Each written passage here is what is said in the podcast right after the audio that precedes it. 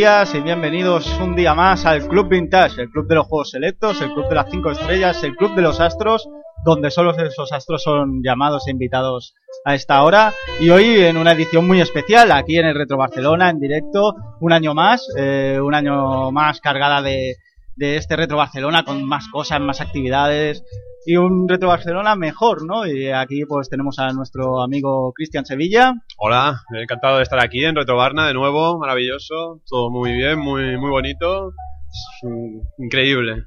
Y también tenemos a nuestro amigo y organizador también de este gran evento, Carlas García. Carlas, muy, buenas, muy buenos días. Muy buenos días, caballeros. Que eh, este, en este en este Club Vintage de, hoy eh, hablaremos de Castlevania Chronicles, pero antes hablaremos un poquito de cómo ha sido el evento y cómo está siendo el evento Retro Barcelona para toda aquella gente que por desgracia no ha podido venir por, por, por, por X circunstancias, ya sea por, por, por economía, ya sea por, por el hecho de, de estar muy lejos o porque tengan que trabajar, etcétera, etcétera. Eh, les adelantaremos cómo ha ido y, y, la ilusión que hace que estos eventos salgan bien, ¿no? Y que haya un buen ambiente, que haya actividades y haya cosas por hacer y que no haya líos de ningún tipo. La verdad es que se agradece mucho. Así que sentaos, relaja, relajaos y aquí tenemos otro Club para vosotros. Hasta ahora.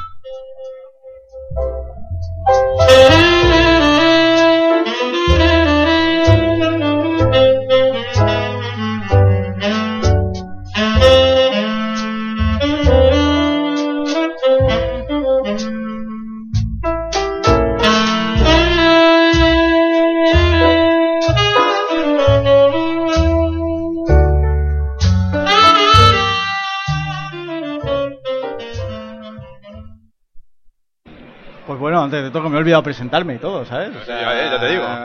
Edu Polonio, como siempre. Y bueno, pues aquí estamos en este Retro Barcelona, eh, con a Carlas como organizador. Comentar más o menos cómo ha ido el asunto, si lo ves que la cosa parece mejor, mejorar el año pasado, si hay algún tipo de, de, dato concreto que pueda confirmar esto o alguna cosilla se pueda hablar. Pues sí, eh, ayer mismo ya vimos muchísima más gente y luego se reafirmó cuando nos dijeron los números. Que ayer ya pasaron 5.000 personas. Madre mía. En Madre un mía. día. En un día. Casi casi es lo mismo que los dos días y medio que duró el año pasado. Vale, Por pues- eso te lo digo todo. Por lo tanto, podemos estar confirmando más o menos que se puede consolidar esto como... Yo creo que sí. Y Co- de hecho, eh, las previsiones eran muy optimistas, la verdad. Y yo creo que podemos afirmar que las hemos cumplido. A la gente parece ser que le está gustando eh, la, oferta y pienso que esto va, para arriba. Hay cosas para mejorar, evidentemente, pero sobre todo la respuesta de la gente eh, es espectacular. O sea, mm, que a las 11 de la mañana ya, ya esté lleno esto, a mí me, me llena de orgullo y satisfacción.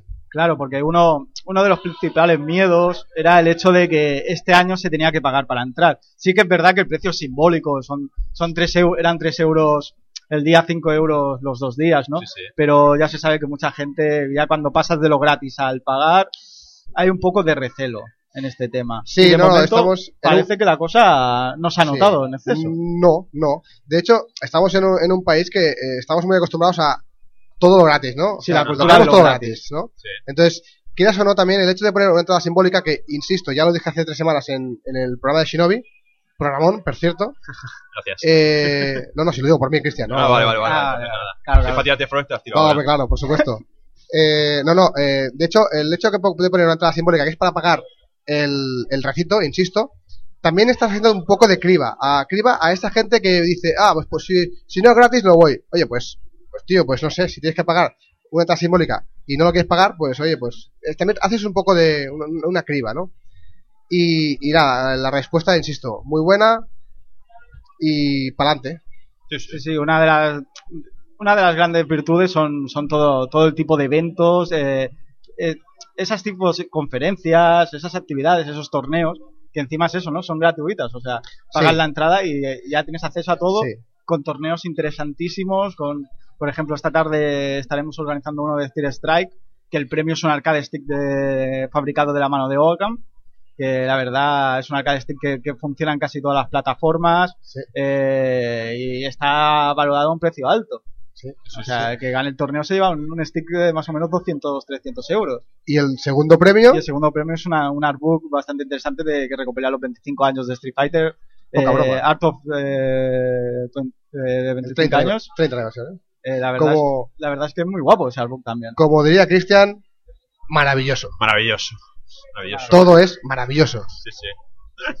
Eh, más cositas que tenemos, pues hemos tenido las conferencias con los amigos de Speedy y aparte los, los, podcasts como el Retro Podcast o Rejugando también han estado por aquí. Eh, ya te digo, muy, interesante. Bruno Sol, Speedy por ahí firmando con esa, esa increíble arcade firmada por él. Sí. Eh, lo que digo, para mí es un evento que a partir de ahora es que nadie se, se debe a perder. Si el año pasado, el año que viene supongo que viendo el éxito, esperemos que haya una, tercera edición. Esperemos, ya veremos si, si, hay ganas, pero pues, francamente eh, estamos, tanto Pablo como yo, estamos realmente agotados. O sea, hemos dormido cuatro horas en los últimos dos días y... Pero bueno, bien, o sea, viendo la respuesta y viendo lo bien que va, eh, pues eh, es satisfactorio. También ha sido muy interesante el tema de que la gente que no haya podido venir, muchas de las charlas se pudieron ver por, por, por streaming, gracias a GameBack. Sí. Y en GameBack también en YouTube, en el canal de GameBack también tendréis esas charlas colgadas para la gente que no haya podido venir ayer o, o, incluso que haya venido ayer y hoy, hoy no, no, haya podido venir. Tendrá esas charlas colgadas en YouTube para, para informarse, para verlas, para verle la cara a Speed y compañía, que, siempre, siempre es agradable tenerlos por aquí a, explicarnos a explicarnos sus historias, sus vivencias o, o la temática que hablen. Sí, sí, y los torneos interesantísimos. Ayer vivimos una final de Windjammers espectacular, maravillosa. o sea, maravillosa.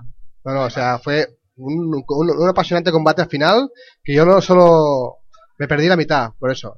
Pero vamos, estaba súper igualado. Sí, sí, aparte, hoy, hoy tendremos a Cire Strike por un tubo, con gente muy buena que ha venido a ganar el torneo. Ya están practicando, ¿eh? Ya está practicando, ya está Vex por ahí practicando, ¿no? Ya, ya. vaya, vaya, vaya.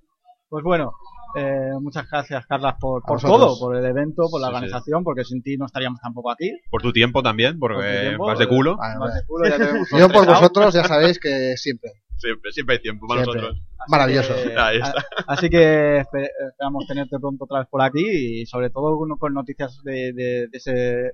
A ver si el año que viene... Eh, Seguro que sí, hombre. una tercera una tercera parte de este, de este Reto Barcelona, hombre. Sí, sí. Muchas gracias, chicos. Muchas gracias.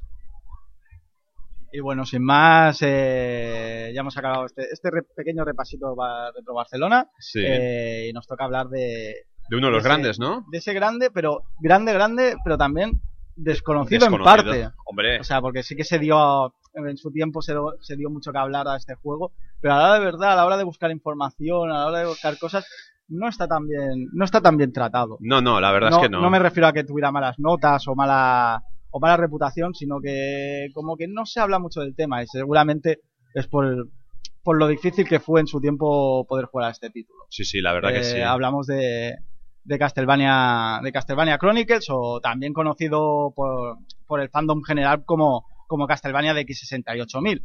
eh, es un juego que salió en Japón en el año 2003 eh, en el año 93, perdona, me he ido yo. En el año 1993. Entonces no es retro, ¿eh? No, no. ¿No? O sí. ¿Ah? ah, habrá que discutirlo. Eh, fue lanzado en 1993 en, la, en, el ordenador de sobremesa, en el ordenador Sharp X68000. Y salió en forma de dos disquets. Eh, unos disquets que, si habéis visto algún vídeo, podéis ver el vídeo de Saigon Onindu. eh, son unos disquets enormes. Sí, sí, esos venido en unas cajas de cartón enormes, del tamaño un poco más grandes incluso parecías a las del PC normal, como normalmente conocemos aquí, las cajas de cartón grandes que conocemos en, en disquets. Eh, y la verdad es que evidentemente el ordenador es japonés y no salió de allí. ¿No? El juego ni el ordenador y el que tuviera bueno, el que pudiera haber tenido esta, este ordenador en su sobremesa habría en su casa habría disfrutado. Sí, sí, pero pero a mil, ya que se habla de que era un ordenador muy potente, evidentemente, y que incluso los juegos de CPS1 de la placa de Capcom eran ports casi idénticos. O sea, eh, podíamos tener un Street Fighter Turbo, creo que era, el que salió, o un Champion Edition, realmente parecido al de arcade. Mucho más parecido que la versión de Mega Drive, de la versión de Super Nintendo, que siempre se ha dicho que eran pixel perfect, pero ya lo ves, pones que la comparación es evidente. Sprites pequeños, eh, la música no era la misma. y en este caso son mucho más parecidos. La verdad Incluso Ghost and Goals, por ejemplo, también. La verdad es que cuando se dio a conocer este ordenador aquí en Europa, gracias a también a la magia de los emuladores, ya se pudo llegar a ver que, que era un ordenador que mm, era característico por sus ports, tal y como has dicho. Ports en especial, por ejemplo, como el del Final Fight, maravilloso. Efectivamente. Y Eh, que atesoraba una calidad que una pena que no hubiera llegado aquí a Europa o a Estados Unidos, que no llegara a Occidente, ninguna de las versiones hubiera llegado aquí tal y como se hizo en la X68000, pero que bueno, con los años y gracias al internet, al maravilloso internet, pues mira, Sí, hemos el podido disfrutar. Internet nos ayuda bastante. Sí, sí. Eh, También, por ejemplo, hace poco, me acuerdo de viendo el viendo Street Fighter eh, Eternal Champion, eh, Champion Edition o el, me dio por ver el cuando estuvimos viendo haciendo el especial de Fatal Fury, Fatal Fury 1 y 2, Sí, me dio por ver la versión de, de, de X68000 era tróspida. y era muy rara, Era era, rara. muy rara. Y claro, pensaba, coño, si el de GPS2 se ve bien y es casi Ah. idéntico, ¿qué, qué, qué pasó con Fatal Fury? Eh, normalmente ahí se dicen las malas lenguas que SNK, por mucho que pudiera, no iba a hacer el juego idéntico, porque Claro. ya tenía una consola que vender. Y no va a hacer un juego idéntico más barato para otra consola que no fuera la suya. Claro, O sea, por mucho, evidentemente consolas de 16 bits como Super, como Super Nintendo Mega Drive no podían hacer el port. Pero otras consolas que sí que podían o asemejarse un poquitín más, tampoco eran totalmente correctas por eso. Sí, Incluso en Neo Geo CD y tal también se habla que se cortaban las músicas y tal para que te fueras a buscar directamente la versión cartucho que era realmente lo que lo que SNK quería. Ahí está, que pagaras ahí, en pagaras caja, ahí tus tus cajas, tus y tener tu placa. eh, ¿te Ahí ¿Quieres jugar igual que la recreativa? Pues cómprate un monóculo. Efectivamente. Eh, y básicamente esa, ese era el, ordena- el ordenador y ahora mismo es muy difícil de conseguir alguna reproducción de este tipo. Sí, Se sí, dicen sí. que en Japón muchas de estas de, est- de estos disquets ya no están. o- Pero dímelo a mí, que lo estuve buscando por todos los y o Sí, a porque- precio de oro o Porque te lo no lo comen. comentamos mucho, pero tú estuviste en Japón hace poco Sí, hace- eh, en busca de, de- de tesoros pues- y leyendas que tampoco... Sí, de leyendas que no me llevo ninguna casa, pero bueno, porque allí anda- está anda que todo tú también. te vas a Japón y no... Ah, yo me fui a disfrutar. Ya, ya, ya. Ya. Pues eso, que dicen que claro, que entre la humedad, la ca- eh, las cajas de cartón a veces se incluso se, se pegaban en los disquets y a la hora de sacarlo te llevabas parte del disquete y se iba, se iba al traste. Iba el retro, ¿no? Entonces, mm, casi, casi, casi no se podía, no se pueden conseguir estas versiones. Sí. Es, es muy complicado. Sé que, sé que Saigo sí que tiene un Street Fighter. De hecho, hay, un- hay un vídeo en su canal que explica más o menos el tamaño de las cajas, el tamaño de tal. Sí, sí. Y este, ya, ya digo, eh, este, este Castlevania son, son dos disquets. Y la verdad es que es un poco difícil. sí, y básicamente la edición, yo creo, de, de Castlevania Chronicles, que salió esta sí en el 2001, sí. llegó muy tarde, eh, sí que fue, propo- eh, fue por esto, porque era un juego difícil de conseguir. Y aparte yo creo que en este momento ya el productor era Igarashi, si mal no me si no mal, si mal Sí, no sí, era Igarashi el productor. que, que entró con, también con el Symphony of the Night y tal, y Rondo Blood. Y yo creo que a partir del Symphony of the Night quería como reorga- reorganizar todo a su manera. Sí, Eh, hacerlo todo ya a un estilo concreto, tener todo conforme. buscar esos, esos protagonistas. eh, Eso, sí, em, ¿Cómo se le llama esto en japonés? Bishojo, ¿no? Bishonen, Eh, bishonen, Bishonen, ¿no? eso, no Estos- tengo ni estos idea. atractivos, estos Sí. con, el, con el pelo rojo, sí. Básicamente. Básicamente podríamos decir que sí. Ahí está. Eh, y claro, quería todo como unificarlo. De hecho, dos de los grandes juegos populares que no llegaron a salir de Japón, como era este Castlevania X68000 o el, o el famosísimo Rondo of Las reversiones que hemos tenido tanto en PSP como, como en PlayStation 1 ya tenían ese toque gótico ese toque gótico de Ayami Sí, sí. Kojima, de la ilustradora de Castlevania Symphony of the Night. Y quedarían poquitos juegos que ya no tuvieran ese toque, Sí, como por ejemplo quizá el que más echa en falta y encima es de sus favoritos, es Eh. Castlevania 3. el Drácula's Curse. Eh, habría molado ver un Ya. Castlevania 3 eh, rehecho con su estilo, a ver cómo lo habría hecho. Porque la verdad es que tanto la conversión la conversión del, del Drácula X de, de PSP sí que era más diferente que la de X68000 a, a Play 1, porque Sí. tenía rutas diferentes, los enemigos estaban cambiados y tal. Pero esta era bastante idéntica. Entrando ya en materia de- del juego de X68000, de este Castlevania, la historia básicamente era la misma que la del Castlevania de NES, es decir, la del primer Castlevania. Y ya era como la quinta vez Sí, que Que veíamos- Simón. a Simon explicando Ah. la historia de Castlevania 1. Sí, es decir, sí. teníamos Castlevania 1, el Castlevania 1 de MSX, que a pesar de, de ser eh, históricamente el mismo juego, tenía muchas diferencias. Sí, sí, sí. sí. Básicamente, por ejemplo, de Castlevania de, de, de MSX teníamos que ir a buscar la llave para poder salir por la puerta, ir al al Final Boss. Era un poco más quest, era lo típico era de, más de, quest, era- tenías que ir más un poco a, a buscar las cosas para poder solucionar la pantalla. Sí, sí, Después tuvimos, evidentemente, el de arcade, el Hunter Castle, Castlevania de arcade, muy difícil. Muy raro. Es un juego muy raro, muy difícil. Ajá. Pero la verdad es que era mágico también. La banda sonora era impresionante. eh, los sprites ahí que eran enormes. Ese Frankenstein que ocupaba casi toda la pantalla. Era brutal. Y el, el grandísimo Super Castlevania 4. Madre mía. Porque este, este Castlevania X8 de X68000 salió en 1993. O sea, Sí, sí. dos añitos después de, de Super Castlevania 4. Aunque no lo parezca. Ya, ya hablaremos un poco más de, del De- tema. no. Aunque no se parezca en algunas cosas. No, no, porque... En, otra, en otras queda claro más o menos que incluso lo podría llegar a superar en algunos aspectos. Sí, sí. Eh, pues eso, la historia es la misma de Simon, es decir, resucitan a, a Drácula y tenemos que coger nuestro Vampire Killer e ir para allí a, a destrozar a Drácula y derrumbarle Pero el a- castillo. A, O sea, romperle todo el más castillo. fácil, a- más fácil imposible. Sí, O sí, sea, la historia más sencilla de Castlevania, pues la volvemos a revivir en, en este juego. Eh, los controles son los clásicos de toda la vida. Látigo a una dirección, excepto en salto. Ahí está. Ahora aquí en el, en el salto podemos hacer diagonales o incluso enfocar hacia abajo. Eh, el propio juego ya, como está estructurado, ya nos permitirá el hecho de utilizarlo muchas veces. Efectivamente. Ajá, Y también tenemos la- las míticas subarmas, ajá. el, el hacha, el agua bendita, la cruz, el reloj, los cuchillos Y tenemos y- la importante, y la hierba. las hierbas, Las hierbas. la marihuana. Esta es una... Es, es difícil de encontrar. Es muy difícil, muy difícil. ¿vale? La sueltan difícil de- muy la- pocos la sueltan enemigos. muy pocos enemigos y depende mucho de la suerte o la zona en la que estés. Sí. Es un ítem que casi no se ha visto más, diría No. yo. Y es un ítem que ah, cuando gastas corazones te sube vida. Entonces te facilita en algunas zonas, pero ya hablaremos que el juego es hijo de puta como él solo. Uf, madre es mía. cabrón como él solo. Y eso que la versión que salieron que salió en Play mm, es más sencilla. es más y puedes configurar más la, la- la dificultad del juego, cosa Sí, que, sí, de- sí. que la de X68000 no. O sea que la hierba en realidad es un ítem bastante útil que nos puede solucionar la vida, sobre todo, por ejemplo, en la, en la pantalla de donde el final boss es la muerte, que es la, la zona donde es más fácil de, de conseguir esta, esta hierba, pues mira, en el combate final nos puede ayudar bastante. Pero claro, también tenemos la posibilidad de que la perdemos muy rápidamente. Hombre, Porque aquí no son como en otros Castlevanias que cuando coges otro ítem, el ítem que tienes se va al suelo y entonces podemos podemos jugar de decir, mierda, me he equivocado, voy a coger el que tenía antes. Aquí no. Una vez coges el ítem, se queda. Esto es la trampa. Esto es para que te quedes siempre con la botellita de agua de mierda, de, de que, que no sirve para nada, que la tiras al suelo y. Solo siempre, para- siempre te la comes, siempre. Solo sirve para según qué combate. Pasas por al lado de una Es que medusa, la petas, pum, la puta botellita. Sí. A la mierda la hierba. Te has quedado sin hierba y ahora ya no te puedes regenerar. Cabrón, esto de. Konami. Eh, sí, la verdad es que un poco...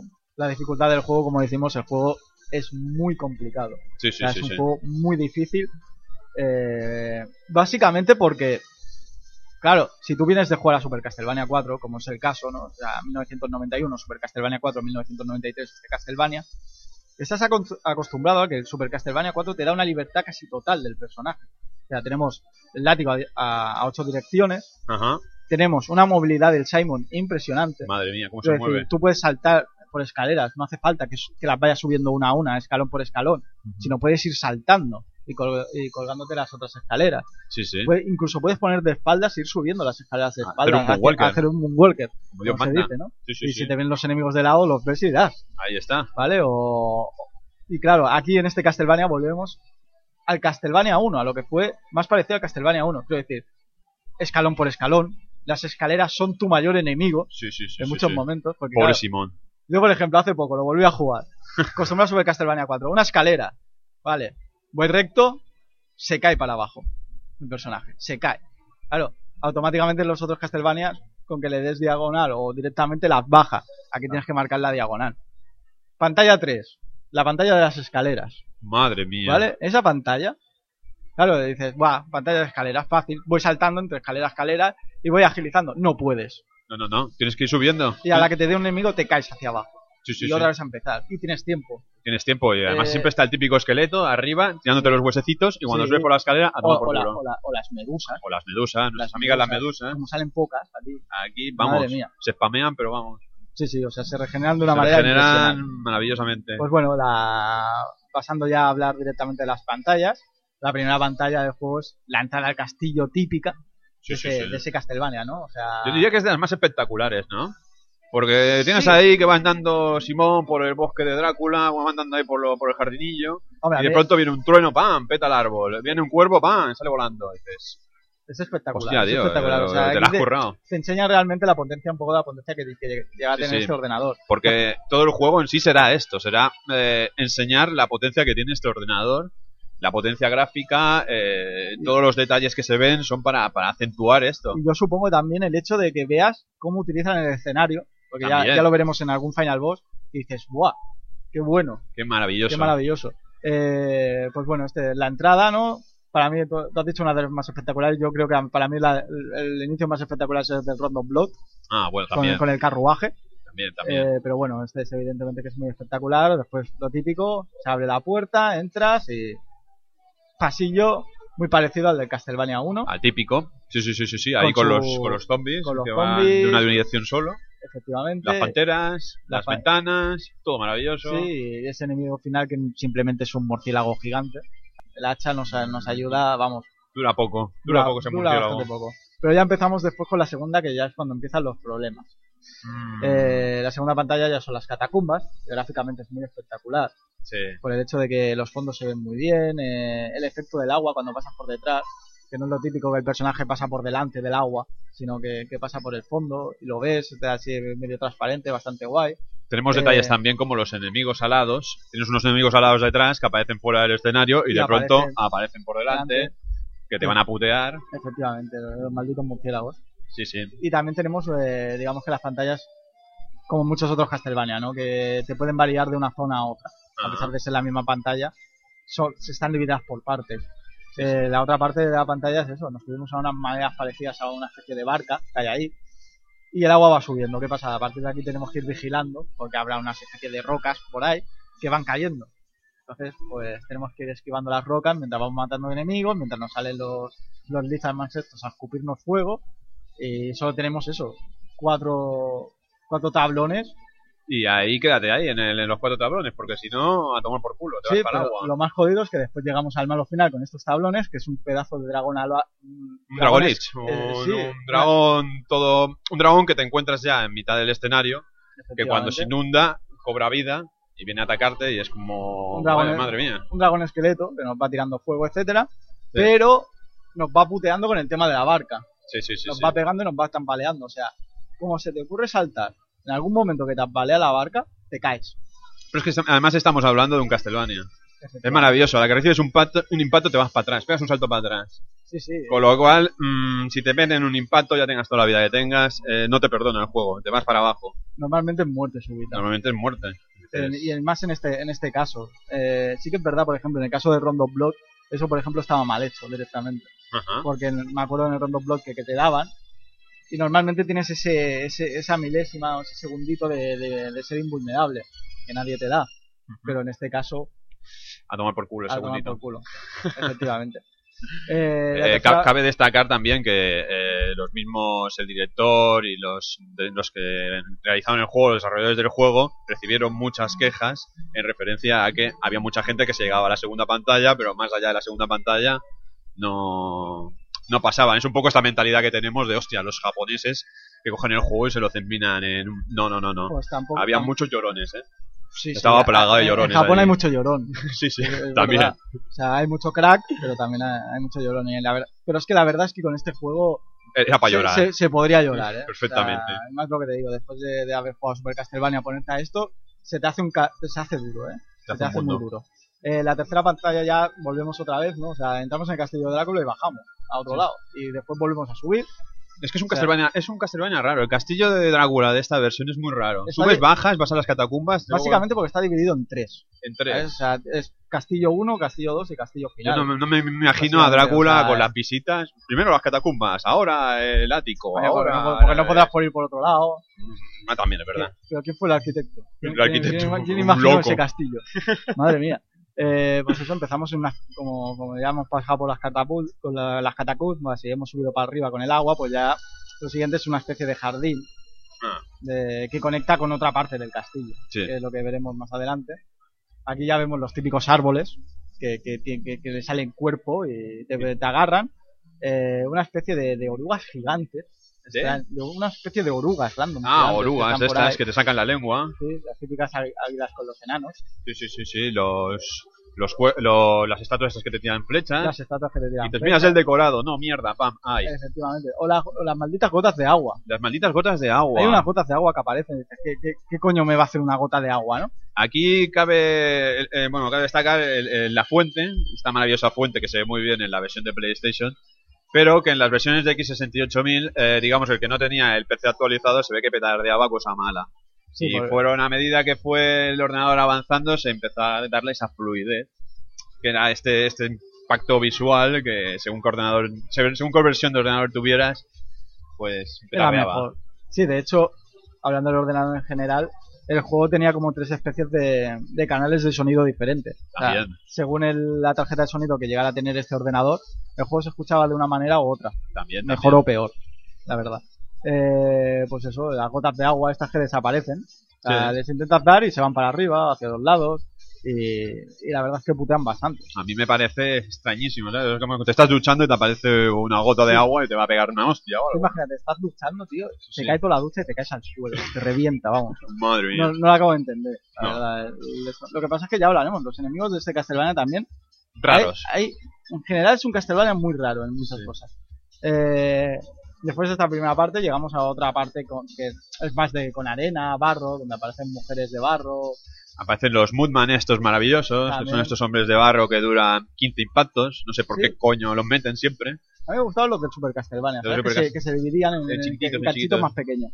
Aquí, Eh, aquí son mujeres. Aquí son mujeres. Sí, mujeres. sí. Sí, sí, Y las típicas arenas movedizas que como te quedes mucho rato te hundes. Oh, Las ranas gigantes. Los sapos. Los sapos gigantes. Qué enemigo más asqueroso. ¿Por qué hay sapos gigantes? ¿Por qué hay, ahí? pero ¿por qué hay sapos de, que, que pesan? Es que eso que es un sapo que, que tiene más tamaño que la cabeza de Belmont, tío. Pero es que es medio cuerpo de Belmont.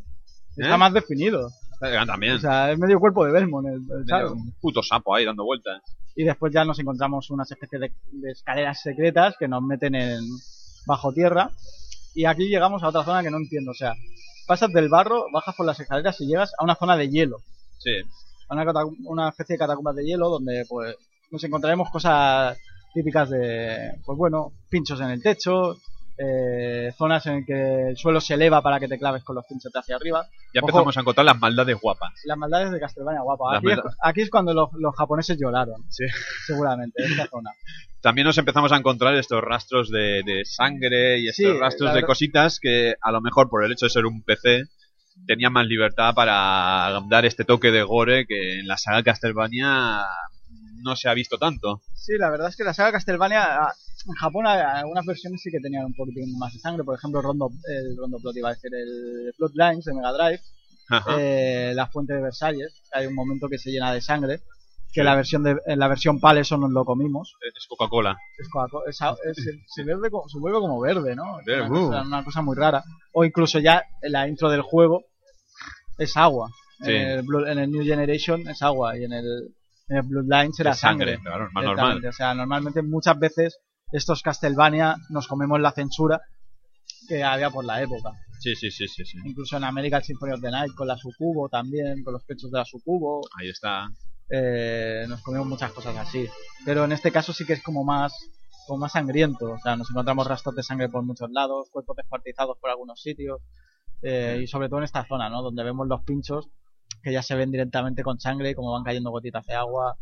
Sí, sí, el Eh, tema es que cuando veas pinchos y sangre sabes que ahí te vas a caer la primera vez. Sí, Pues sabes que ahí está la trampa. dio el tiempo. ¿eh? Porque básicamente hay una hay como una especie de, de columna que sube hacia arriba y te, y te aplasta contra los pinchos. Eh, claro, es hielo, resbala. Claro. Si saltas muy muy alto, te, te- como resbales te caes para abajo. Si no saltas lo suficientemente alto, te caes para abajo, para el otro lado. Y si llegas a tiempo, te comes los pinchos. No hay más. Eh, la verdad es que es bastante bastante cabrona. Aparte, los, también tenemos esqueletos de hielo, Mira, esqueletos azules, una cosa que tampoco se ha visto mucho después. Siempre No, mira, hemos visto los de clásicos esqueletos normales o los de sangre, que se regeneraban. Pues aquí tenemos los de hielo. O los enanos ahí congelados, hostia, que depende del bloque que revientes, pues sale el enano y te puede dar. Sí, sí, sí. O sea, cuidado. ahí, lleva toda la vida el puto nano ahí congelado, eh, lo ¿Qué hace el revientas, enano venga. congelado? No sé. ¿Y por qué está vivo? Eh, No lo bueno, sé. Es como preguntar por qué hay pollos detrás de, de, Sí, una- sí, esa es otra. de- de unos ladrillos, ¿no? ¿Y por qué te los comes? Es maravilloso. O sea, tú O vas sea, aquí a la columna esa, revientas la columna y un pollo te sería, lo comes. sería maravilloso. O sea, vas a la columna esa, revientas y hay un pollo. Un te lo comes hambre, y tienes hambre, te lo zampas, tío. Tío, Eh, Y te cura, te cura. te cura. Maravilloso. Es, es maravilloso. También la teoría de los Castlevania, ¿no? ¿Por qué el corazón da, da munición y la comida es lo que te cura? Aquí se vuelve a repetir. Aquí se vuelve a repetir. A coger corazón tenía. Sí. El único, el único que lo deja más, más o bien claro es el de Mega Drive, esto. Ah. Que la- los diamantes era lo que te daba las armas y los corazones lo que te curaba. La comida era lo que te curaba. Que era, menos- raro, era raro. Más o menos era lo más sencillo. Y el final boss de esta pantalla, que es una especie de mago, que, pues bueno, invoca cuchillos, eh, te mandará bloques de hielo para que le puedas dar más fácilmente. Sí, Básicamente es utilizar eso para poder darle. Y también puede invocar una especie de demonio que nos tirará fuego por, durante un rato, que es lo más complicado de este malo. La verdad es que tampoco tiene mucha complicación. sí. Es como mucho, también pasa mucho en los Castlevania esto, ¿eh? que la pantalla es mucho más difícil que el, que el final boss. Sí, eso suele O sea, pasar. que la complicación, al, al contrario del Mega Man, que normalmente, excepto quitando algunas pantallas, la pantalla más o menos te la puedes hacer, pero el final boss te va a cundir. Sí. Aquí quizás al revés. No, no, aquí son bastante permisivos los final bosses. Bueno, dependiendo, ya más avanzados los niveles, más te putearán y más se reirán de ti. Pero la verdad es que según los primeros niveles mm, son permisivos, son permisivos. Piensa que llegas con poca vida, piensa que llegas asqueado, piensa que me quiero pasar esta puta pantalla ya y ahí está el final boss comprensivo que bueno. No deja de ser un epirrio de Drácula. Porque también las pantallas son larguetas ¿eh? Sí. en este juego. O sea, hay pocas en comparación con, con Super Castlevania 4, por ejemplo, que, que eran bastantes. Aquí hay poquitas, hay siete. siete, Hay siete fases. Lo que pasa es que son bastante más largas. Y, y es eso, ¿no? Que la, lo que dura Castlevania 4 te lo compensa este juego con la dificultad. Ajá, Porque realmente vas a tirarte tu tiempo en pasarte este juego. sí, sí, sí. Eh, la cuarta fase, eh, ya comenzamos con la segunda parte del castillo, que es donde digo, el peor es- enemigo del juego son las escaleras. Escalera. Y aquí nos las encontramos. O sea, medusas, escaleras largas, es una pantalla de básicamente subir escaleras. La primera, par- la primera parte es llegar arriba, la segunda es seguir recto, la tercera llegar arriba otra vez. Eh, es eso, es, eh, es donde empieza ya lo jodido del juego. Eh, la verdad es que también suena un temazo, suena el clásico Bloody Tears. Eh, temazo Aquí- habitual y encima que en esta pantalla cobre sentido por el hecho de que hay estatuas que lloran sangre. Sí, sí, hay una estatua gigante que va llorando sangre. Cada gotita de sangre se convierte en un esqueleto de estos de rojo que te hace la vida imposible, que no se Sí. puede matar, se te acumula todo de, de esqueletos. El juego mm, peta, peta. Sí, Acabas con un montón de esqueletos rojos y acaba todo peta. Maravilloso. Sí, encima el hecho de, de, de que esto, que como te tiren mucho rato, te se, se va a llenar toda la pantalla de esqueletos rojos, y mejor huye, mejor huye. También nos encontramos ya con, la, con las primeras maquinarias de Drácula, ¿eh? Con esas máquinas que te cortan si, si, no, si no pasas bien el tiempo, o te chafan en pinchos, eh, ya la, maquinaria de Drácula dándolo todo. Eh, y también la, la otra zona que vuelves a subir escaleras como si no hubiera un mañana. Pero aquí nos encontramos que es rollo más, más iglesia, más eclesiástico. Y hay unas especies de cristaleras que se rompen a medida que vayamos subiendo y estas cristaleras se juntan y hacen un enemigo. sale el típico enemigo. Típico enemigo de Uy, ¿se me escucha? Sí, No, sí. sí. Se sale el típico enemigo de Tresur, el, el típico Sí. em, em, bicho poligonal extraño hecho de cristales o hecho de, de esferas y cosas raras. Y te empieza a atacar, te empieza a lanzar cristales. eh, Pero- Festival. Pero puedes, puedes hacer que no le dé tiempo a montarse el, el enemigo. Ah, también, Porque también. hay, un- si eres- hay unos segundos que va dando vueltas Ajá. y claro, es la última zona del juego. Si tú vas corriendo, pasando de todo y llegas al final boss, no llega nunca a formarse el cuerpo de, de estos cristales y, y te ataque. Ah, es, la, mira. es la mejor solución que se puede, que se puede tomar en Premia, este caso. ¿eh? premia al jugador kamikaze. Maravilloso. Sí, o sea, que te dé, Sí, que sí, te sí. vaya dando vida, pero llega al final, porque si no, te va a costar. Sí. Eh, y como malo final, pues Medusa. tenemos la medusa. Medusa. Medusa otra vez. Eh, esquivar los golpes, básicamente. Nos Sí. dará coletazos y esquivarlos. La verdad es que Medusa siempre ha sido bastante. Es como. Sí, o sea, para, para ser la, la tercera pantalla es como un, un final boss un poco Sí, desangelado. es ¿no? la amiga tonta de Drácula, no sé, es como no hace nada nunca, la pobre. Se pone a dar vueltas, se pone a dar coletazos, te pones en una esquinita, a la pega, pega, pega, pega y a tomar por culo. No. No sé, no da mucho juego. Es lo que dices. mm, no te complica la vida, esta mujer. No, la verdad es que no. La quinta pantalla, la quinta pantalla es el Clock Tower. Sí, sí. Clock Tower de toda la vida, torre de reloj. eh, con esos engranajes que como no nos damos cuenta nos caerán encima, nos quitarán media vida. con las Eh, medusas, con otra las vez. medusas, con, con, esa, con esas zonas de, que te cuesta avanzar porque el engranaje te está diciendo que vayas a una dirección y tienes que ir para la otra. Eh, esas, esas especies de tornillos extraños que van dando vueltas y te van empujando también. Todo, todo, todo son plataformas bizarras. Es como un engranaje maravilloso que en verdad no funciona.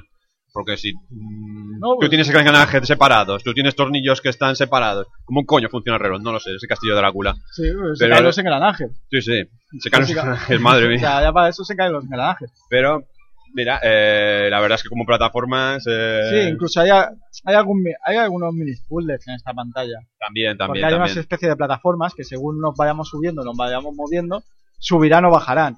Entonces Ajá. tenemos que ir haciendo la forma de que pues salto poco, me, eh, se inclina hacia arriba y puedo saltar a la otra. Si te quedas recto, te bajará para un lado, te bajará para otro. O sea, jugará mucho con estos, estos puzzles pequeños que, que tienen estos juegos de plataformas.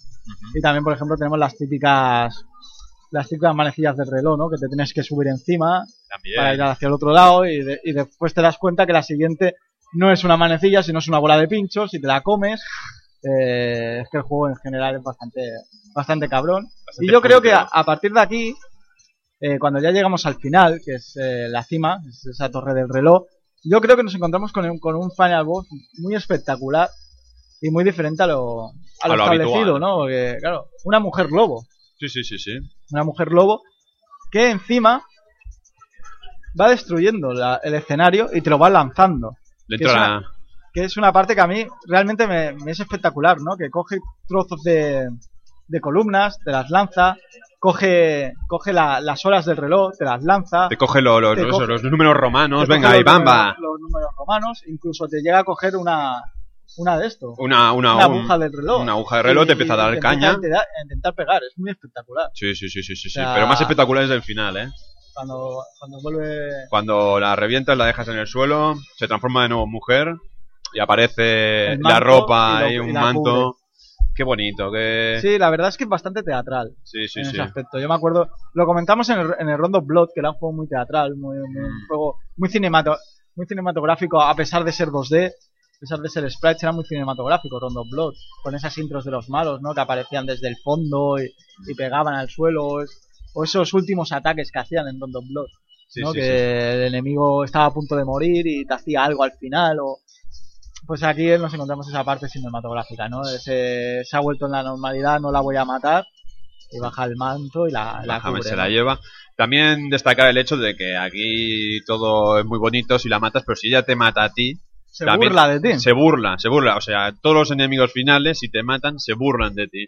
Como diciendo, bien, o sea, te has llegado hasta aquí, te hemos Sí, jodido. Venga, ala. Muchos Castlevanias eh, seguían el patrón de ataque y Sí, sí, a no había nada a su aquí. bola. Aunque no hubiera, ser, aunque no hubiera Simón, estarían ahí tan a gusto, o sea, Sí, guadañas. Sí, sí. Sí, sí, sí.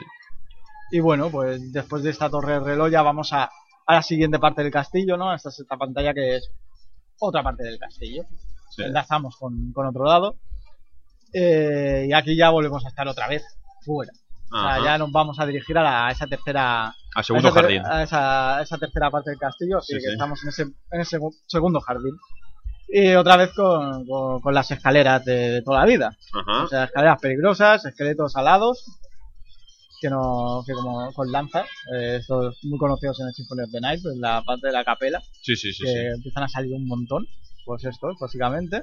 Eh, también tenemos otro, otro viejo conocido de la saga Castlevania, los puentes que se derrumban Los puentes que se rompen. los puentes que se rompen, si estamos en muchos, lados, muchos lados te caes y evidentemente tienes que correr, ¿no? Dices, qué fácil, ¿no? Pues no, porque siempre habrá alguna medusa, algún murciélago que, que nos irá saliendo para que demos un salto mal dado, nos dé nos tire para... En verdad es mucho más permisivo este. En esta, esta parte es mucho más permisiva que en otros Castlevania. Sí, no suelen salir tanto enemigo. Porque yo me acuerdo ahora perfectamente del Round of Blood con esos murciélagos que traían espadas. Que dices, Murciélagos que traían espadas. ¿a dónde la llevas? ¿De dónde vienes y a dónde vas? Murciélago. y- y lo peor es que es lo que te decía, que Rondo Blood no tiene ese, ese segundo de, de, recuperación. invencibilidad, sino que tiene, tiene milésimas. O sea, que si nos da uno, nos va a dar a otro. Y te pueden hacer combos de hit que nos maten. Porque Perfectamente. nos han dado cuatro y no nos podíamos recuperar ahí. No, no, no. Pues Pero claro, también hay que decir que Rondo Blood tiene el. Richter tiene más movilidad que, que Simon en este juego sí, también. ¿eh? Simon, el pobre, de subir escaleras sabe mucho, pero de lo demás, el pobre Sí. anda un poco corto. Y aquí llegamos a una zona que para mí es muy bizarra. Porque en, en general, en todo el juego, la zona sigue igual eh, o parecida a lo que era. Aquí cambiamos totalmente de, de estilo. O sea, en la misma pantalla pasa- pasamos a otro lado, la música cambia y el estilo de la pantalla cambia. Y se vuelve con una especie de casa de muñecas. Sí, esa es, es, eh, la pantalla random total, donde Todo- te aparecen payasitos, te aparecen muñecas, Todo muy colorido. te aparecen globos, globos, Sí. un Castlevania, globos, te aparecen globos que te globos. dan y, y te hacen daño. Eh, y las muñecas estas Sí. que incluso cuando la, le, le das o, o las destruyes, hace, hablan, se Sí, sí, quejan. hablan de un ruido, sí, o sí, sí, sea, esto claro, es lo que digo, ¿no? Qué, qué extraño, o sea, todas las pantallas sean similares con las mismas músicas, con tal y cual, seguían siempre la misma estructura, pero aquí, en la misma pantalla, dos zonas totalmente diferenciadas y que no tienen nada que ver una con la otra, ¿no? Es como has entrado en otra parte del castillo. sí. ¿sabes? Eh, y también la parte de arriba, porque esto otra vez a subir escalera.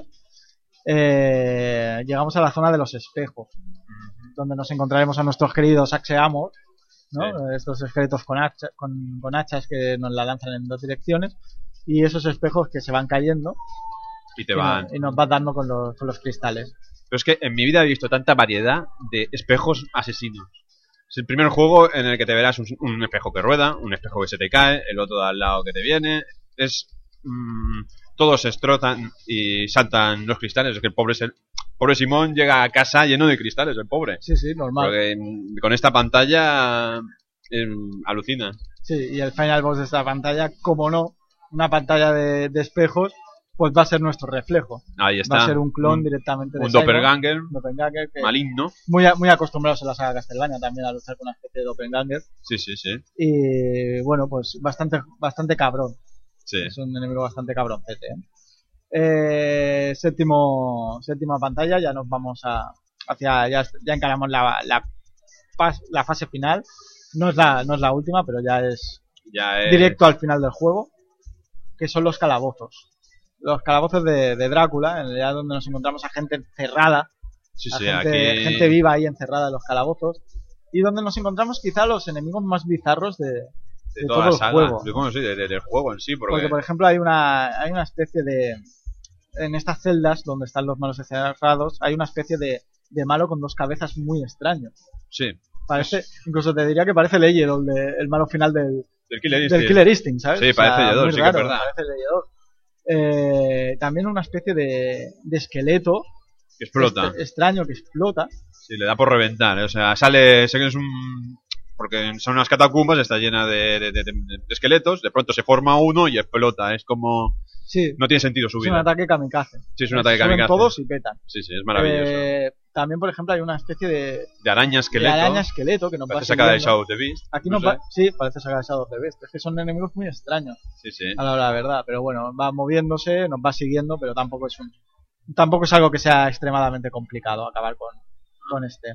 Eh, después ya directamente nos encontramos con un laboratorio, que es donde se supone que Drácula hace los experimentos y donde está Frankenstein. Eh, pero un Frankenstein un poco desen- un poco no Sí. está a la altura, diría yo. No, es Porque, claro, acostumbrado siempre a verlo de Final Boss o de un boss un poco potentillo, aquí sale como un enemigo normal y corriente, aunque solo esté en esta zona. Sí, sí, sí. Nos quitará mucha vida y es bastante cabrón, pero normalmente, claro, te esperas de este enemigo pues Algo más a- grande. algo más grande, no es, es un pelín más grande que, que nosotros, no mucho más. Sí. Claro, ves el de arcade, por ejemplo, sabes que lo ocupa toda la pantalla y, y te acojona. Ah. Aquí no, no llega a te- no tenemos ese miedo que, que podríamos tener de, de un Frankenstein. Y ya llegamos a la otra parte espeluznante del castillo, que es, es un trozo, es un trozo de jardín. Ah, es que Pero- esto, esto es maravilloso. Es que esto sales de unas catacumbas y lo primero que te encuentras es un jardín muy bonito, con unos colores rosas y azules, Sí, sí, verdes. Una paleta de colores muy Como dices, he vuelto a otro jardín. Mierda. ¿Cuántos jardines tiene Drácula? Sí, sí. Pero cuando llegamos más, eh, cuando seguimos recto, nos encontramos con una zona en donde hay unos, una especie de cuadros. ¿no? Y el jardín era una ilusión. Era un cuadro. Se empieza a caer el ilusión, cuadro. Es, es un cuadro. Es un cuadro. Empiezas y ves que es la misma sala depresiva, las mismas catacumbas, pero todo lo que era bonito se va cayendo a trozos. Y te empiezas a encontrar todos los cuadros grotescos sacados de la mente enfermiza. Supongo de, de, Drácula o del malo final. Sí, de sí, esta o, pantalla que es. O de Jigger. Que, que, es, o de Jigger. También. Pues la verdad es que nos encontramos cuadros, ¿no? Que se van moviendo, que van haciendo formas. Sí, sí. Eh, incluso cuerpos humanos metidos dentro de un cuadro, sí, esperando su muerte para tenerlo ahí. ¿sabes? O sea, la verdad es que es bastante espeluznante y evidentemente el final boss, siendo ya la recta final del juego y siendo la penúltima pantalla, es la muerte. Eh, una muerte que para mí no, no, me parece la muerte más difícil. No, una muerte que bueno, que va en concordancia con todo el, los final bosses del juego, que tampoco no es complicada, no es una muerte complicada. No, la, realmente es lo que decimos, que el, el, el, reto verdadero es llegarte a completar la pantalla bien. Sí. Y ya la octava última pantalla, antes, esto es, porque normalmente cuando nos enfrentamos a Drácula últimamente, en juegos como Super Castlevania 4 y tal, directamente ya es el enfrentamiento final. Sí. O sea, subir las escaleras y ir hacia, hacia Drácula. Aquí antes tenemos que pasar una pantalla que es bastante espectacular y que nos guiará el paso de, de lo épico que es el juego. ¿no? Sí. Cuando ya escuchamos directamente ese, ese, te, ese, Tema ese principal de Simon, ¿no? Ajá. ese tema de Super Castlevania 4, que salía al principio de Sí, Super sí. Castlevania 4, aquí nos encontramos al final del juego. Eh, y una pantalla muy espectacular donde vemos trozos del juego donde se va quemando el castillo, donde nos encontraremos a, a enemigos que se queman con ese fuego y van a, a perseguirnos. Eh, armaduras con armaduras Con vida, con eh, vida. vemos muchos tipos de caballeros, armaduras que están en la, digamos, en el fondo y aparecen. sí, eh, Eh, armaduras con caballeros es- con escopeta caballeros con escopeta, salimos de todo ese berenjenal ardiendo, nos encontramos una escalera y ya entramos en otra zona de Drácula donde hay doncellas ninja. Sí. O sea, mm, vale. O sea, vale. pasado de caballeros eh, quemándose a doncellas ninja, que saltarán. Ninja, tío. Sí, sí, es Shinobi. Ves doncellas que te hacen doble salto y te lanzan todos ¿Qué los... les pasa a las doncellas de a las doncellas de los Castlevania? No sé, pero meterlas siempre como al final es como decir, joder, ¿Son ninjas o hacen artes marciales? artes todas, marciales tío? sí, son maravillosos. No sé dónde busca la gente este hombre, pero... Es, es brutal. Sí, es sí. brutal. Eh, pues eso, después ya tenemos otra vez la zona del puente que se derrumba. Lo que tenemos que pasar corriendo. Aquí nos, nos viene de perlas el ítem del reloj. Sí, sí. Nos viene de perlas porque así matamos a los murciélagos que son más grandes de lo habitual. Sí, sí, están sobrealimentados. Eh, están sobrealimentados en este trozo de la pantalla y bueno, pues los matamos. Y ya después de que el puente, pues ya nos queda ese enfrentamiento contra Drácula. Eh, un Drácula con dos transformaciones, como siempre. Una Mm. más sencilla, Muy parecido al de, al de Round of Blood. muy parecida al de Round of Blood. Que básicamente es eso, eh, desaparecerá, nos tirará las llamitas, eh, llamas entre direcciones o llamas potenciadas. Y una vez lo eliminemos, pues la transformación final de, de Drácula, ¿no? Este, esta especie de bicho alado que nos, te- nos llenará la pantalla de llamas y, y tendremos que, que matarlo. También te digo que tampoco es un Drácula especialmente difícil. No, no, no. Es complicado, evidentemente. Es pero- complicado por, por el sistema del juego y por la movilidad que tiene el señor Simón, que no hace mucha gimnasia. Pero. Yo creo que es la armadura que le pesa. ¿eh? Pues iba en, en cueros. Tiene que armadura. Ya, Eh, pero no sé, algo tiene que pasar ahí. Ah, o el látigo le pesa. El látigo le pesa. Después Seguro. le hicieron la armadura mejor en el Super Castlevania 4. Eh, pues ese sería el final del juego. Después veremos la típica cinemática. La típico ese Simon girado, ese castillo Que se derrumba, que se derrumba y esa puesta de sol que es la que hace que Drácula acabe muriendo. Sí. Eh, por lo general lo que decimos, es un juego que es muy difícil completar Sí, sí. las pantallas y una vez que te pasas el juego y vuelves a comenzar, el juego comienza siendo más difícil aún. Sí. O sea, una vez que te lo pasas, si vuelves a poner el juego, es más complicado. Los enemigos serán diferentes, en las zonas saldrán otros enemigos que no salían, nos quitarán más vida y nosotros le haremos menos daño. Y Ajá. así, si mal no recuerdo, hasta seis veces. Seis veces, sí, el sí, juego sí, se multiplica, de- o sea, si te lo pasas por segunda vez, la tercera es más complicada, la cuarta es más complicada, la quinta es más complicada y la sexta es la última y más complicada aún. Eh, los enemigos, básicamente la variación de enemigos. Te puedes encontrar a Frankenstein que te salga de buen principio la pantalla 1, cuando eso no puede ser. Eh, y nos quitará más vida, todo nos quitará más vida y nosotros haremos menos daño. Ajá. La verdad es que es normal que se quejaran de la dificultad del juego, pero también es un elemento rejugable bastante, bastante a tener en cuenta. ¿eh? El Sí. hecho de, de que el juego te cambie cada vez que inicia es, es bastante agradable. Además, Yo me acuerdo, de hecho me acuerdo eh, de, de, de Circle of the Moon de Game Boy, de Game Boy Advance, Sí. que normalmente cuando te los pasabas podías añadir un código que te activaba o desactivaba cosas para que el juego fuera de una manera u otra. Eso también era muy interesante en ese juego. Sí, sí, era sí. de palo, pues ahora voy a jugar al juego sin utilizar cartas. O ahora voy a utilizar el juego eh, a, a la antigua estanza o solo con cartas de acción. O un juego con más dificultad, menos. Eso estaba muy bien. La gracia que tiene también este Castlevania, el hecho de que sea ordenador, que ya, ya existía también, ya no tenía nuestros Castlevanias, pero es el- lo típico que puedes salvar pantalla. Eh, una vez te has pasado la pantalla, la has salvado. No hace falta que la vuelvas a repetir, a no sé que hagas la segunda ronda, la tercera ronda, la cuarta ronda, la quinta ronda. Efectivamente, aquí el sistema de password de los Castlevania se, se cambia por el sistema de guardado De, guardado que que, te, pueda, tarde. que te pueda que puede tener un, una versión de un ordenador, Ajá. básicamente. Y eso es el Castlevania de, Este de es el Castlevania de X68. X68000. Ahora hablaremos un poco por encima de, de esa versión que nos llegó aquí en, en 2001, ¿no? En, Sí, en el, PlayStation 1, muy tarde nos llegó este, una, este una- Castlevania Chronicles. Sí, sí, una versión un poco rara, llegó a precio reducido. eh, muy, muy raro, muy raro que hubiera llegado. No recibió la crítica adecuada por ser Que claro, una conversión.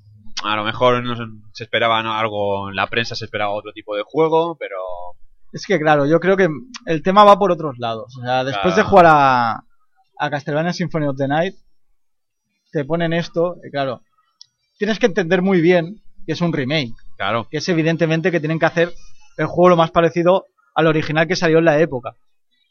Pero claro, también dices, hostia, si es que Super Castlevania 4 es mejor. O sea, para mucha gente, para otra no, ¿no? Pero claro. en movilidad, en duración, en tal, es mejor, ¿no? ¿Por qué no haber hecho un remake de Super Castlevania 4 en vez de haber hecho... En realidad es obvio, porque Super Castlevania 4, a pesar de que ahora comprarlo en formato físico nos van a clavar un ojo de la cara o lo que sea, Sí, por sí, aquella sí. época se podía jugar. Incluso ahora mismo, en cualquier plataforma, en Wii U, puedes descargártelo en, en la consola virtual, etcétera, etcétera. Claro, este Castlevania Chronicles, o te lo comprabas así, o, o cómo lo encuentras, ¿no? No, no hay La- manera. O te la- pegas un viaje a Japón en aquella época, te compras el ordenador, te Sí, vienes aquí con, pero buscar con que cinco ca- kilos más. O buscar que el cartucho, que el disco, que el disquete está bien, También. que no se haya borrado, no, que, no, era, haya- que no le haya afectado la humedad. era muy complicado. es muy complicado. Entonces es obvio que prefieran coger un juego que nadie pudo jugar. Sí. Eso es lo que tenía que, que- que entender la prensa, que a veces pues no comprende este tipo de cosas Sí. y nos comimos eso, ¿no? Eh, esta versión a- básicamente no cambia mucho a la versión de X68000. No, no, tiene, Eh, tiene no sus detallitos Tiene, guapos. tiene sus detallitos, por ejemplo, Simon es diferente, el sprite de Simon. Nos, eh, nos, nos encontramos con un, un sprite muy parecido a lo que se utilizó como la portada del juego, ¿no? Que era una ilustración de, de Ayami Kojima, que es la de la que hizo las ilustraciones de Castlevania Symphony of, Symphony of the Night hacia adelante. Ah. Entonces nos encontramos a un sprite de, Castel- de, de Simon más parecido a lo de esa portada, ¿no? Más parecido a, lo que se utiliza ahora, el estilo gótico de, de la saga de Ayami Kojima. Básicamente nos encontramos con un Simon Belmont con el pelo rosa. Sí, Ya rosa. está, ya el, está. El problema es ese, que es, rosa. tiene un O sea, puto pelo rosa. La, la ilustración está clara, es pelirrojo. ¿Por qué es rosa? juego? ¿Qué No, pasó la- en la paleta? La paleta, que se fue, se fue por ahí la paleta. Pero la verdad es que impacta. Es el primer impacto que te pega cuando juegas a un Castlevania, que ves un tío musculoso con el pelo rosa y dices, mm, vale. Sí, es lo que digo, con un, toco- con un tono más oscuro. con de un hecho, tono el más traje- oscuro, negro más grande. Sí, Lleva sí. la espada colgando también. Es una ¿no? espada que no utilizas, Que no maravilloso. utiliza, pero bueno, está en la ilustración. Ah, ahí O sea, está. en la ilustración. La ilustración la espada. o sea, vamos a hacerla a nuestro estilo. Ah. Eh, evidentemente, en la ilustración de la contraportada salía él y salía Drácula, por lo tanto Drácula también está cambiado, el sprite de Drácula, un También. sprite más actual, no Sí. tan parecido al de Symphony of the Night. Pensaba yo, me acordaba, yo- no sé, recordaba que era más parecido, pero no. Es más rejuvenecido y tal, pero también muy al estilo de, de esta ilustradora y Sí, muy sí. al estilo a, a lo que es el estilo Castlevania desde un punto de vista de, de Ayami Kojima. Ajá. Eh, El apartado sonoro también cambia. Sí, Tenemos al, al señor Sota Fujimori eh, como uno de los eh, remezcladores. Este señor es el puto amo de los sintetizadores. Lo, no sé si lo escucharéis mucho, sobre todo en los Pro Evolution, Sí. que es el puto amo, es el que anima el cotarro. Y aquí lo tenemos eh, haciendo sus pinitos en un Castlevania con unas músicas bastante psicodélicas. Muy psicodélicas. Unos remixes yo. psicodélicos, pero maravillosos. De hecho, los, los- los remixes está están bien, pero a mí me gusta más la, la original. O sea, la que tiene el juego original. Yo es que amo a Fujimori Ya, ya, ya. y este amo caso sus sí. sintetizadores. A mí me gusta más la banda sonora que tiene el juego original. Sí, mira que sí. yo, a mí me gusta el tema de los arranges, me gusta normalmente. Pero hay, aquí se nota que no hay no solo es él, sino que hay más. Sí, sí, sí, sí, sí. ¿vale? Que hay más compositores que han, hecho- que han ayudado a hacer este arrange. Y quizás se nota demasiado el cambio de uno a otro. Sí, Eh, Cuando normalmente tú juegas a Super Castlevania 4, la música es de un estilo concreto. Quizá donde pasaba mucho esto en el Rondo Block también. Que pasabas de música metalera electro, eh, gótica así muy, muy ochentera, noventera y después ibas a, a canciones más moviditas como en el, cast- en el, en el barco pirata y tal. Pues aquí pasa lo mismo más o menos. Hay y en la otra, y en la clásica era como más global. O sea, no sentías que estabas cambiando de, de compositor. Aquí sí que lo notas. Lo notas muchísimo. Eh, pero también hay, evidentemente en la versión arrancha hay temazos bastante, bastante como el de Simon Belmont. El tema de Simon al final del juego, tanto en arrange como en la versión original es buena. Sí, sí. También, Eh, también teníamos como extra en esta versión de PlayStation una entrevista a Igarashi, que era el productor de este remakes, que era el señor que había detrás de Symphony of the Night. Una entrevista un poco aburrida. Eh, Sí, porque extra raro, pero bueno. Tampoco te cuenta nada que no supieras. Ya. Es decir, ¿por qué has hecho este Castlevania? ¿Por qué has elegido este Castlevania? ¿Por qué no salió fuera de Japón y es desconocido? Además no sale con la gorra de cowboy. Ya no mola tanto. No mola tanto, tío. No mola tanto, Este tío se viste de cowboy, ¿no? Esto, esto ya lo hemos comentado muchas veces, que antiguamente lo... Ahora lo, lo que son productores japoneses y tal, ahora están locos. se han, se han vuelto como más estrella. Sí, sí, más sí. estrellita. Ahora ves a Kojima que hace fotos de sus comidas, ves al del Yakuza con los pelos pintados de rubio. No, antes, no, antes era como más cerradito. Eran, eran cerrados. Sí, sí, o sea, sí. tú ves una foto de del de or Alive, Uf. Tengo una foto yo de Itagaki del 97, ¿sabes? que es un nerd, Es ahora lo nerd. ves y parece que vaya, vamos. Ahora es un heavy rulo. ahora es un heavy rulo total, con gafas de sol ahí, siempre en todos lados. Se han vuelto como estrellas. Se han O vuelto estrellitas, sí. eh, no por el tema de, de que se lo crean o no, sino por el hecho de grabar redes sociales, de ser más abiertos, les hacen cambiar un poco la, la perspectiva. Aquí en este caso los ven más cerrados, con preguntas más concretas, con, con, con respuestas mucho más concretas aún. Sí. ¿sabes? Eh, remarcar mu- remarca mucho que, que su Castlevania favorito siempre es el Castlevania 3. Por lo tanto, ¿por qué no haces un remake? Porque no haces un remake. Bueno, habría molado. Pues Todo el mundo puede jugarlo realmente. Eh, Otro de los cambios que tenía este juego, así cambios cor- cortitos, por ejemplo, era el mapa. Eh, ese, ese cambio de, de pantalla a pantalla estaba con más efectos, era más bonito de ver, era tampoco mucho más, o sea, no tiene mucho más. no. Y las explosiones de cuando más ganas a un enemigo o algo así eh, son más parecidas a lo que son las del Symphony of the Night, ¿no? Más, más actualizadas, con más efectillos de luz, con más transparencia eh, y poco más. Efecto, algún efecto sonoro también, algunos golpes, algunos de estos suenan diferentes.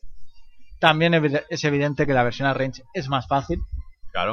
O sea, esta versión de, de Chronicles es mucho más fácil que la, que la original. Y puedes graduar más la, la dificultad del juego, lo puedes poner más fácil desde un principio, Sí. cosa que se agradece.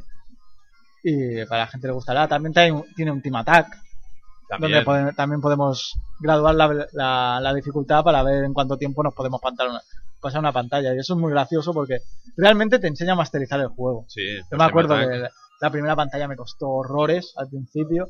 O, o sea, no horrores, ¿no? Pero por ejemplo la tercera pantalla, que es cuando ya empieza la, la dificultad del juego, al principio dices, guau, me ha costado un huevo, y después te haces el Team Attack y ves que no te ha costado tanto, ¿no? Eh, te enseñan bastante a masterizar el juego, es una ayuda bastante, bastante grande. Eh, y pocas cosillas más No, realmente. detallitos, detallitos. Lo, lo- bueno, lo bueno del Chronicles es que te da la opción también de volver a jugar al clásico. Si te al va. Castlevania sí. clásico, al X68000 puedes elegir la- los dos, te sale la pantalla de título normal o arrange. Ajá. Lo que pasa es que, por ejemplo, aquí es el, aquí es el problema, eh, el juego tiene, tiene una intro en 3D al principio, Sí. bastante, bastante cutrecilla, son muy parecidas a lo que eran las intros de, Las típicas de, de, de PlayStation. Symphony of the Night y tal. Sí, el castillo que se derrumbaba. claro, pues, cuando ponemos ya el modo normal, cuando queremos jugar al de, al de X68000, no sale la intro clásica.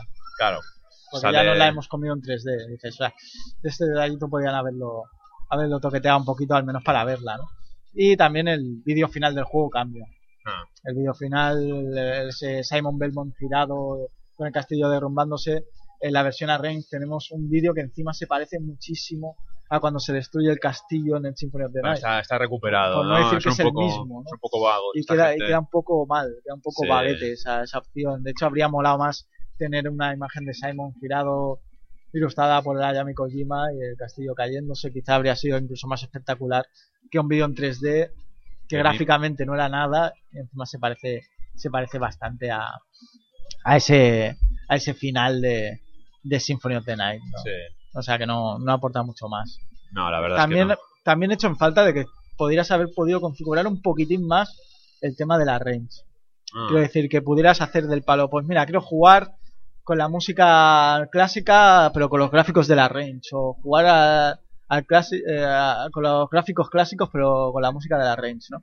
Eso lo podían haber, lo podían haber tratado Sí, un bueno. poquito más, o incluso ya no al nivel como el de, como el de, como el de PSP, que realmente el juego es el rondo, pero no lo es Claro. porque las zonas cambian, es diferente, la ya no solo la dificultad, sino las zonas, ¿no? Y aquí nos encontramos con exactamente el mismo juego. Pero supongo que en este caso es lo que quería Igarashi, ¿no? Enseñar que el juego es el mismo. Sí, sí, sí, sí, sí. Es el mismo juego con, con eso, con el Con- Simon cambiado y poco Con más. cuatro pantallas, con pintelazos más, sí, sí. Sí, sí. Y que el segundo que veríamos de Chronicle ya, se- ya es lo que decíamos. Más es el de- tarde, pero más. es el de X68. ¿no? Sí. Pues bueno, Cristian, una, alguna, una conclusión de este. de Una este conclusión de este, de este juego, pues bueno, es un juego maravilloso que gracias a este hombre pues lo pudimos disfrutar en Europa. Si no, no lo habíamos tocado ni con un palo porque básicamente no podríamos. Y que bueno, que es un juego raro. Eh, no es el típico Castlevania. Bueno, es Castlevania, pero es diferente. Es desde otro punto, no sé. Otra manera de ver la saga. Sí. Es lo mismo, pero diferente. Es una, es una sensación expresión que, rara. que estás jugando al Castlevania, que es un Castlevania, pero a la hora de jugar dices, Es diferente. se ve como raro, se ve como si no.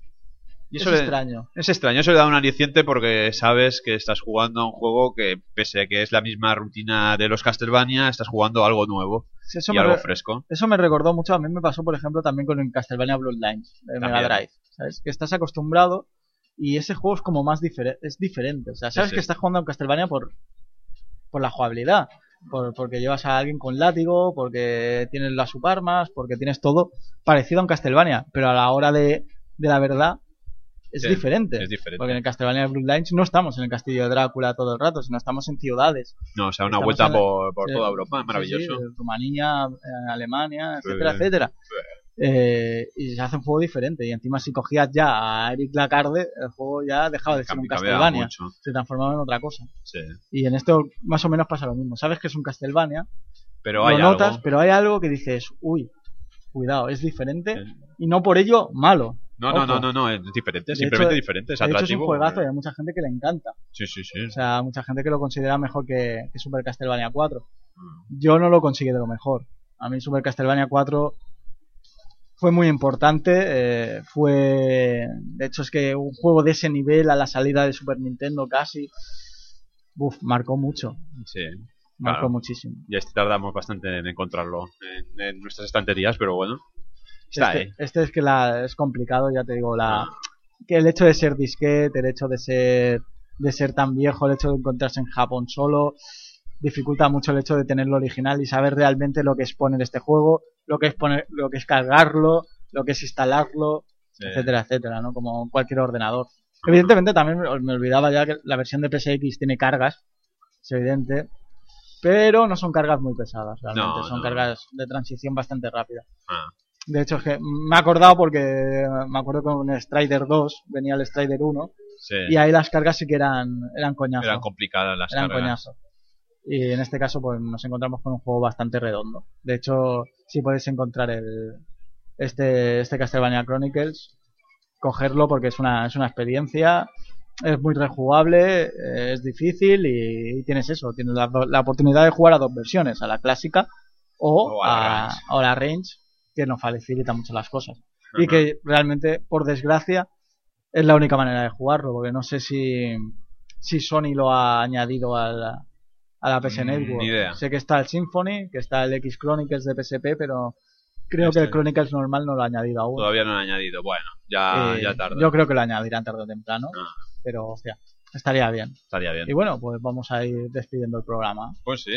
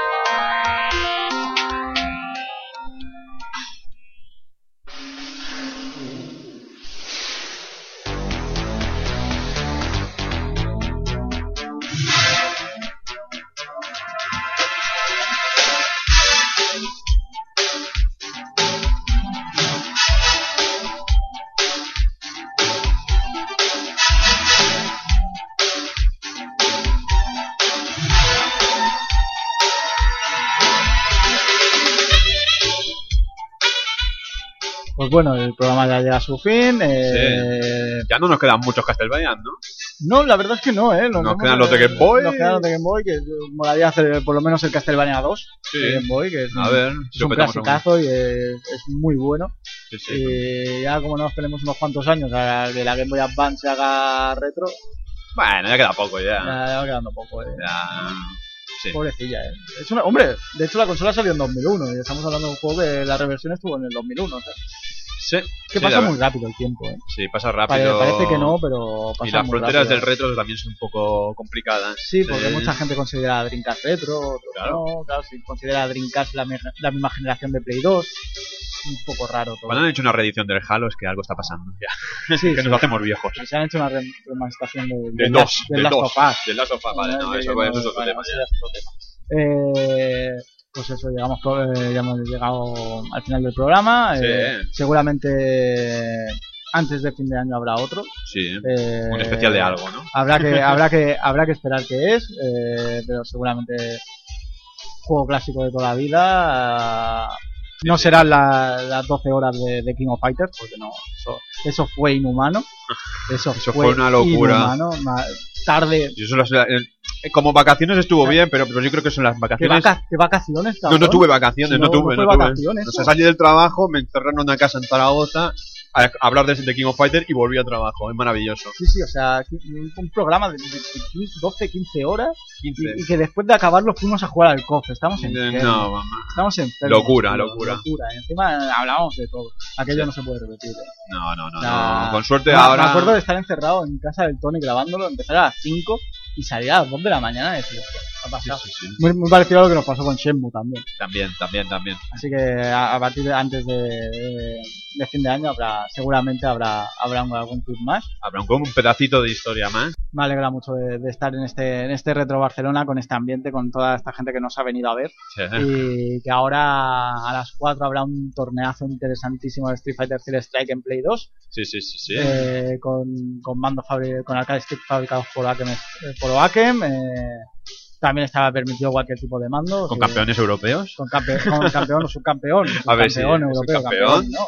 Eh, A ver si sabéis quién es. Cuando veáis las palitas, ya sabréis quién es. cuando veáis que tiene su propio arcade stick ya podéis imaginar quién es.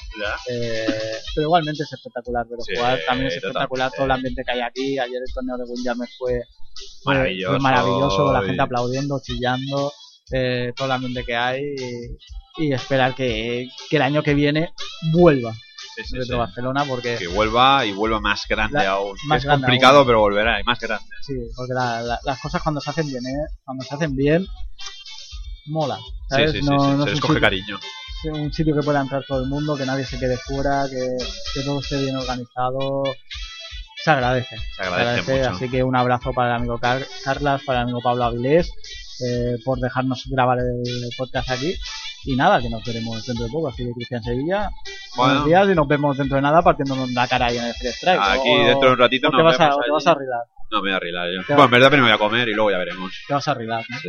Pues bueno, A pues... ti el Street. Te amarga el Free Strike. A mí me amarga, a mí me pone nervioso. Yo... No, no, no, no funciona, no. Yo me voy a jugar al Castlevania ahora. eh. Adiós. Castlevania. Sí. Y servidor que también se va ahora a comer y rápidamente porque a las 4 tengo que estar allí organizando el tema. fichar. a fichar y a, y a disfrutar de, de lo que queda de evento, que ya queda poquito. Una lástima que solo se haga uno al año, pero oye, cuando la cosa está bien, Pues está mola bien. bastante. Así que un saludo a todos los que habéis venido aquí a, escuchar el podcast, un placer, a los que se han acercado tanto el sí. día de ayer que no pudieron ver, que, que no han podido venir hoy, eh, que se acercaron a presentarse y tal, lo agradecemos muchísimo. Sin vosotros esto no sería No, no posible, funcionaría. no funcionaría y un saludo. Sabiendo que hay un feedback detrás, que hay alguien que nos escucha, es maravilloso. Es maravilloso. Así que gracias a todos por venir y, nos, eh, y eso, a finales de año habrá otro seguramente, Sí. así que nos veremos pronto. Muchas gracias. Muchas gracias.